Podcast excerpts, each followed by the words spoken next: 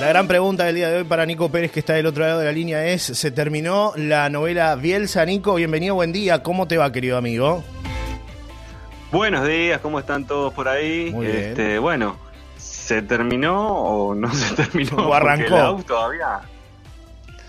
Todavía no veo nada del AUF. Supuestamente hoy eh, firma. ¿No hay humo blanco todavía? No, o sea, sí hay humo blanco, Sí, pero no hay confirmación oficial. claro.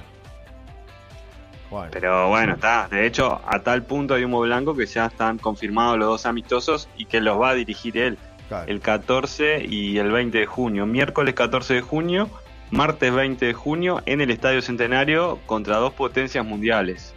El 14 contra Nicaragua y el 20 contra Cuba. Bueno, es un debut fácil para que arranque con, con una sonrisa el amigo. Yo que le ponen en ¿Me escuchás? Si cobras 14 millones de dólares por tres años, por lo menos, no sé, poné un equipo de la primera división uruguaya. Sí, rival. sí, sí, sí, sí, sí. Es más, es más decoroso que lo que pretenden, ¿no? O sea, sin Llévame, llévame a Rocha Fútbol Club, que Ya. capaz que le hace más partido. Nicaragua. ¿Cómo, ¿Cómo está Nicaragua ya en las eliminatorias? Habría que preguntar, ¿no? Y Cuba, bueno. De No, lo estoy, estoy haciendo un informe de eso. Nicaragua hoy está en el puesto 140 del ranking FIFA. Estás de bueno, claro. En la CONCACAF, que son 41, está 15. Bueno, no está el tan mal. entrenador es el chileno Marco Antonio Figueroa desde el año pasado. Y la mayoría juegan en la liga local, algunos en Noruega, Finlandia, Lituania y Costa Rica. Bueno. Y hablando de. Pero si pensaba que esto era lo peor, Cuba. Cuba, está 165 del mundo. Sí, tienen poco fútbol Cuba, hay que decir la verdad. ¿no? 18 en la CONCACAF. Bueno, están ahí. De 40 equipos dijiste, ¿no? 18 Sí, 41. 41 Está estable. equipos, Bueno, sí. está- no, está, no está tan Ninguno mal. entró al hexagonal para clasificar al Mundial de Qatar, ¿no? Sin embargo, Cuba tiene un jugador en el Norwich, en el Sí. Norwich City, en la Premier League. Eh, O'Neill, O'Neill, en realidad, O'Neill Lázaro Hernández, que fue el primer cubano en convertir en la Premier League. O sea, suele jugar en la Premier League, es titular. Bueno, no está tan mal. Si uno se puede analizar, no está tan mal entonces, ¿eh? Pero bueno, se podría poner algo más decoroso, ¿no? La verdad, eh, para el debut de Bielsa.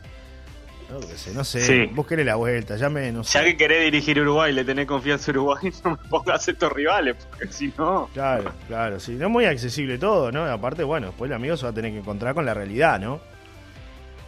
La realidad Ay, es cuando que... se encuentre con la realidad. Claro. la Sí, con la realidad en la cuenta bancaria, no va a tener ningún problema con Bueno, eso seguramente no. Eso seguramente no. Sí, Sí. sí, sí.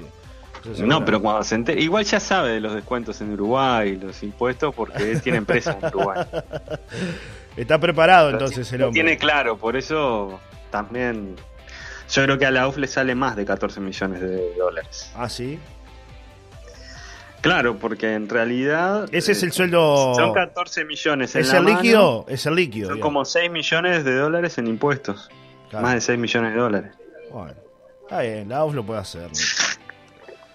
¿No? Es como usted ni yo. Entonces que- a todo esto llegamos que no nos suban la edad de la jubilación y que, se co- que para el BPS le va a entrar mucha guita por Bielsa. Claro. Que sigan contratando Bielsa y, y que no se suba la edad de jubilación y estamos todos contentos.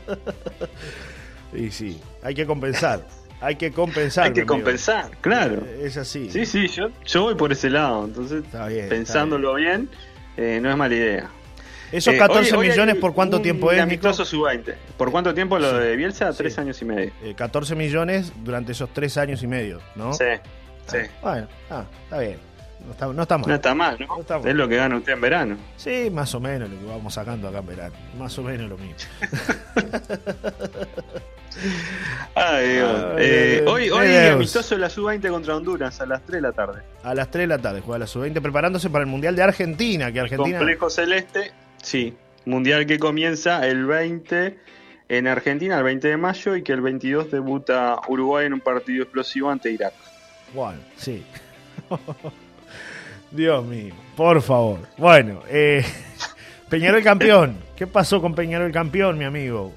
¿Gustó o no Y gustó? fue el, fue el más regular de, De todos. de la apertura, lo cual no quiere decir que haya sido el la mejor. panacea futbolística, Claro. pero bueno, en sí le sacó 7 puntos a Nacional en 14 partidos. De hecho, le- más allá de que antes de ganarle a Racing por esta fecha 14, que cerró con Peñarol Racing, eh, ya era campeón porque Nacional no le pudo ganar a Defensor Sporting. La irregularidad del fútbol uruguayo no es sorpresa. No.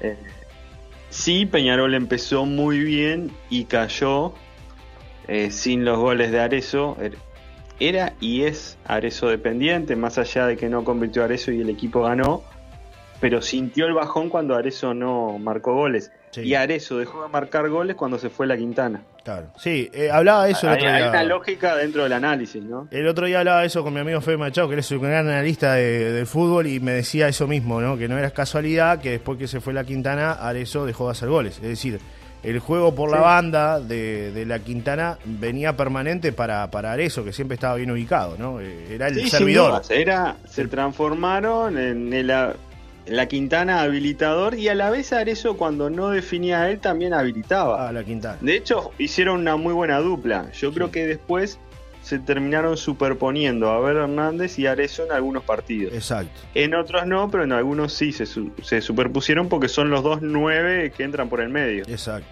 exacto. Pero bueno, lo cierto es que Arezo se reencontró con el gol el otro día de penal, se lo atajaron ahí, pero en el rebote convirtió, ¿no?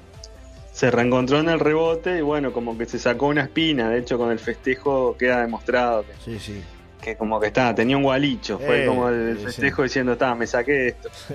Habrá que ver si ahora contra Wander el sábado puede hacer un gol. Claro, más que Gualicho se le fue el asistidor, así que más que Gualicho es ese. Sí, yo, yo creo que va más por ese lado. Sí, sí, sí, sin duda. Estoy totalmente convencido que iba, iba, por ese lado. Es fundamental en el fútbol hacerle el juego al goleador, ¿no? Es así. Sí, sí, sí, es, importante. Aparte, cuando se fue la Quintana, Peñarol entró en un desconcierto de, cómo jugarle a los nueve, abusando de el centro, pero el, centro para cabecear, no, no por abajo, a jugadores que no son especialistas en el juego aéreo, ni Abel Hernández ni Matías Ares. Bueno, Peñarol campeón y eso es lo que importa. Tenemos básquetbol, hubo actividad ayer, hubo una fractura, ah, Nico. De todo pasó. Tremendo. Lo, vi, lo vi, lo vi. A ver. Eh, sí, primera final de la Liga Uruguaya de Básquetbol. Hebraica y Maccabi le ganó a Nacional 82 a 75 eh, en un partido que se estaba yendo el último cuarto. Barriola con el antebrazo le pega al extranjero Hassel de Hebraica Maccabi yo al principio pensé que había sido un codazo porque cuando le vi la frente hundida le quedó al jugador. Oh. O sea, tiene fractura de cráneo. Mamita. Eh, y dije, bueno, le pegó con el codo, con la punta del codo y le, hundió la frente. Pero no, fue con el antebrazo. Igual fue un golpe fuerte. Eh, Barriola juega muy al límite. De hecho, quedaron todos molestos con Barriola. Y no solo termina ahí la, la forma de jugar violenta de Barriola, sino que después ahí le cobran una antideportiva, obviamente, después le cobran otra antideportiva sobre el final del partido y además le tira un cabezazo a Romero, que Romero exagera, como que hubiese dado tremendo golpe, le tiró el cabezazo cortito, no le dio el gran golpe, pero lo de Barriola fue lamentable. Fue lamentable. Y lamentable es lo de la Liga Uruguaya de Básquetbol que estuvieron 15 minutos esperando una ambulancia en el Palacio Peñarol que está en pleno centro de Montevideo. Tremendo esto, ¿eh? Realmente. 15 minutos esperando una ambulancia. Eh, se puede morir una persona ahí por lo que demoró la ambulancia, que tendría que estar en, la, puerta. del Palacio Peñarol. Exacto, en la puerta. Más un espectáculo de estas características, ¿no? No solo por los jugadores, sino por. profesional, claro, espectáculo. Sino por el entorno también, ¿no? Alguien que mucha se gente puede pasar. Se cae un niño en una escalera, cualquier cosa, no tenés una ambulancia. Sí, sí, sí, sí. Tremendo, tremendo, Nico. No, es absurdo. Yo creo que en algún momento tendrá que dar explicaciones la Liga Uruguaya de Básquetbol sobre esto, porque la verdad fue lamentable, lamentable. Y bueno, pobre Haller. Eh, la verdad que la bancó consciente de esa situación, tocarte la frente y ver que tenés la frente hundida es, oh, terrible. Este, así que bueno, pronta recuperación para el extranjero. que irá por otro extranjero, evidentemente, porque es la primera de siete finales. En realidad no tienen por qué ser siete, es al mejor de siete. Claro.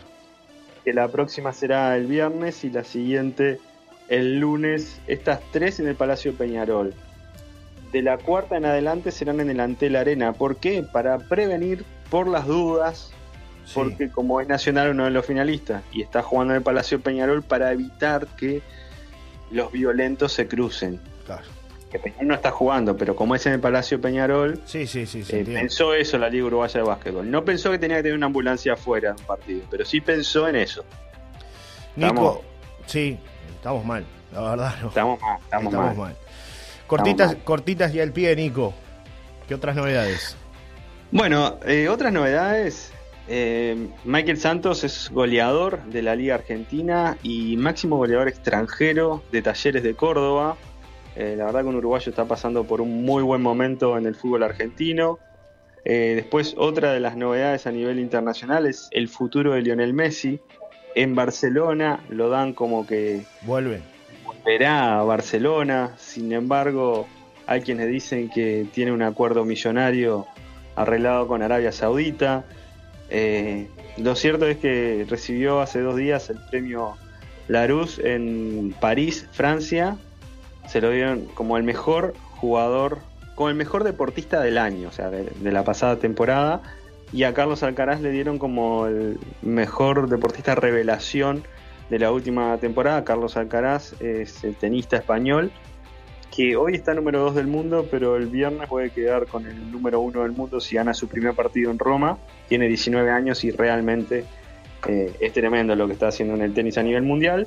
Ayer eh, Real Madrid y Manchester City 1 a 1, partido de ida semifinal de Champions League, jugaron en Madrid.